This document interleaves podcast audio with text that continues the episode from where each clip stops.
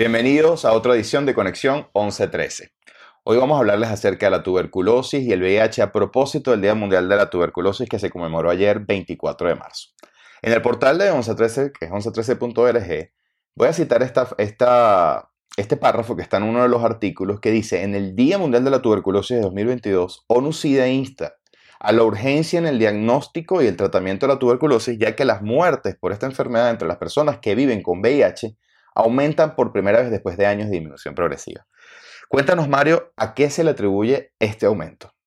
En el último año, entre 2019 y 2020, se reportó un aumento en el número de muertes por tuberculosis en las personas que viven con VIH. Para el año 2019 se reportaron 209.000 muertes y para el 2020 214.000, cuando se venía observando un descenso que ha sido progresivo desde los años 2006 hasta el 2019. Este aumento sin duda es alarmante y tiene una relación con los daños colaterales que ha generado la pandemia de la COVID-19.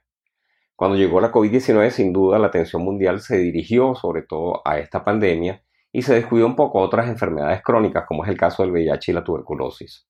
Y bueno, de alguna manera, este, una gran cantidad de estos recursos se enfocaron a atender a esta patología y se abandonó un poco lo que ha sido el diagnóstico y el tratamiento de la tuberculosis a nivel mundial. Fíjate que también en el artículo, incluso en el propio portal del Fondo Mundial, eh, se habla de que se está solicitando 18 mil millones de dólares adicionales para salvar a 20 millones de vidas y hacer que el mundo vuelva a encarrilarse como para acabar con el VIH, la tuberculosis y la malaria para el 2030. O sea, otro nuevo, otro nuevo plan, otro nuevo proyecto. Sin duda pareciera que están como retomando las acciones para contrarrestar el daño que, que sucedieron, que ocurrió en estos últimos dos años, pero ahora se le suma la guerra de Ucrania, que probablemente también tendrá un impacto porque bueno, ya sabemos las razones de lo que, lo que trae una guerra, que es el desplazamiento, los hacinamientos. Más o menos cuéntame qué, cuál es la opinión de esto. Sí, sin duda esto va a tener un impacto. Recuerden que la tuberculosis es una enfermedad que de alguna manera está relacionada directamente con la pobreza. En los casos de guerra hay desplazados y nada más con la guerra de Ucrania se habla de que hay 3.5 millones de personas que han tenido que huir o desplazarse dentro de la misma Ucrania. Estos desplazados no solamente están ahorita en Ucrania, sino también en otras partes del mundo donde hay situaciones de pobreza extrema. Y eso evidentemente va a hacer que aumenten el número de casos de tuberculosis e incluso casos de VIH. ¿Cuál es la, la, digamos, esta fórmula cuando te hablas de que el aumento de las personas que viven con, con VIH, el aumento de muertes por tuberculosis, ¿Qué es lo que hace que esta fórmula tuberculosis VIH sea tan compleja? Sí, está perfectamente evidenciado de que una persona que vive con VIH tiene 18 veces más probabilidades de desarrollar tuberculosis. Y esto es debido a que esta enfermedad afecta la inmunidad celular, que es precisamente la inmunidad que de alguna manera defiende al organismo para eh, controlar esta enfermedad. ¿Qué sucede? Por el hecho de estar inmunosuprimido puede de alguna manera contagiarse del vacilo o con el vacilo la tuberculosis, o si tiene una tuberculosis latente, o sea que en algún momento de su vida se expuso al vacilo y está, digamos, en el organismo, pero controlado, en el mismo momento que pierde esa inmunidad, pues se puede haber una reactivación de la enfermedad. Por lo tanto, este, es importante tener en cuenta y vigilar mucho a este tipo de población. Por otro lado, los tratamientos para tuberculosis son efectivos, pero no son 100% efectivos. Está descrito que aun cuando la persona reciba tratamiento, su efectividad está rondando entre el 77 al 80% de éxito. Por lo tanto, un 20% de estas personas pudieran fallecer. ahí el tema es, tenemos que enfocarnos todavía mucho más en la prevención. ¿Y cómo hacer la prevención? Simplemente descartando y haciendo diagnóstico microbiológico para poderlos tratar. Claro, y este 20%, digamos, está, están más enfocados en las poblaciones donde las personas tienen menor inmunidad y están incluidas las personas que viven con VIH. Correcto. Ah, bueno, quiero hablar un poco ahorita de los organismos internacionales, porque ciertamente el artículo se ha enfocado en la posición que ha tomado UNUCIDA y otros organismos internacionales. Han habido estrategias que permiten mejorar la situación en los próximos años, aparte de que el Fondo Global quiere un, un fondo destinado a 18 mil millones, pero ¿hay otras estrategias? Sí, una de las estrategias que tiene por lo menos UNUCIDA es que garantizar para el año 2025 que el 90% de las personas que viven con el VIH reciban un tratamiento preventivo para tuberculosis. Existe una forma de prevenirlo. Aquellas personas... Perdón que te interrumpa. ¿Este 95 está incluido dentro del 95, 95, 95? No, no, no. Esto es otra estrategia que está fuera de este, de este digamos, de este, de este plan. Pero fíjate que ya es importante que los están tomando en cuenta como único, como un problema, digamos, de importancia o exclusivo, que es tuberculosis y VIH de parte de Onocida. O sea, en qué consiste un tratamiento preventivo? En aquellas personas que han tenido contacto directo o que tienen la posibilidad de tener una tuberculosis latente, pueden o deben, mejor dicho, recibir un tratamiento, eh, en este caso con isoniazida, con diferentes formas de tratarla, para evitar que estas personas desarrollen tuberculosis. A propósito de UNOCIDA, y, bueno, por supuesto cuando uno habla de UNOCIDA, en el caso venezolano siempre viene UNOCIDA, OPS, el plan maestro. Ayer, casualmente, se llevó una conferencia que, que, que, realizó la Escuela de Medicina José María Vargas de la Cátedra de Salud Pública de la Universidad Central.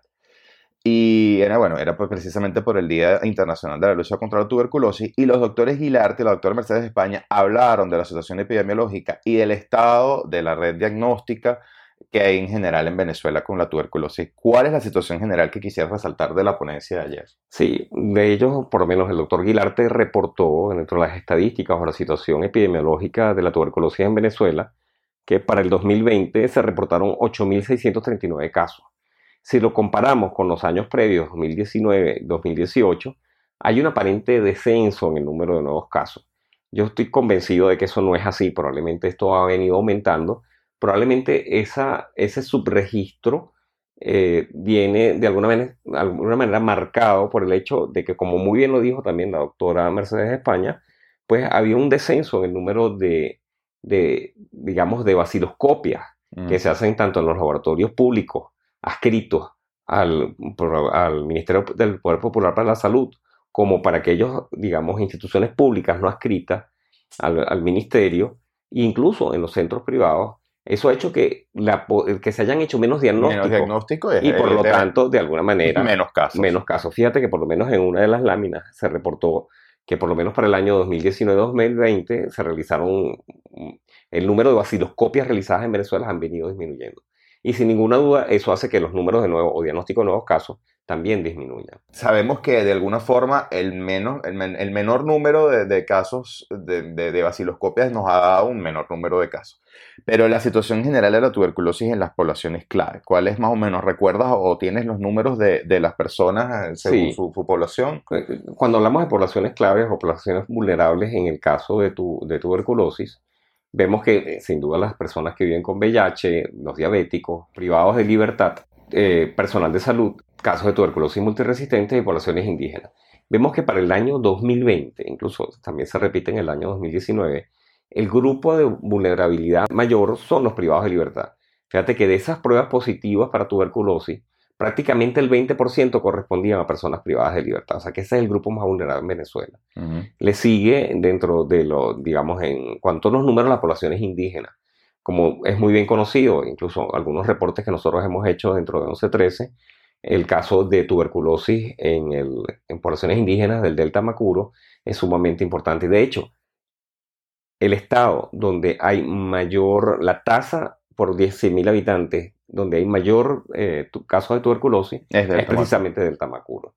Cuando vemos, eh, digamos, en general, se observa que donde hay mayor número de casos es en región capital, pero cuando vamos a la tasa vemos que la mayor tasa es a nivel del delta Macuro. El siguiente grupo de población más vulnerable son precisamente las personas que viven con VIH. De estos 8.639 personas diagnosticadas, 316 que representan prácticamente un 4%, son personas que viven con VIH. Por lo tanto, vemos en este, estos datos, aunque tengan un subregistro sin duda, está claro que las personas que viven con VIH en Venezuela es un grupo importante. Y luego, dentro de las otras poblaciones. Para mejorar esta situación, porque finalmente ahorita se está trabajando en eso, hay, una forma nueva. nos han mostrado que de pronto a nivel nacional hay una voluntad de mejorar las cosas, a pesar de que según las cifras oficiales están disminuyendo los casos, pero ¿hay alguna forma de, mejorar la situación? Sí, se está intentando mejorar la situación y eso es a través del plan maestro para el fortalecimiento de estos tres programas de SIDA, eh, tuberculosis y malaria. Y están introduciendo unas máquinas para diagnóstico rápido que son los GeneXpert Este, hay distribuidos en diferentes estados, en algunos ya están, digamos, los han colocado, como es el Distrito Capital, en Carabobo, Sucre, Nueva Esparta, Apure y Bolívar, y están por instalar en el nivel de Anzuategui, Aragua, Lara, Monagas, Mérida y Zulia. Bueno, esperemos que todo este proyecto pues tenga sostenibilidad en el tiempo y que podamos mantener que estas máquinas lleguen y que este proyecto pueda continuar haciendo nuevos diagnósticos y poder realmente tener un número que se acerque más a la realidad que sabemos que, que está. Bueno, muchísimas gracias a todos los que nos sintonizaron y nos escuchamos y nos vemos en una próxima edición de Conexión 1113.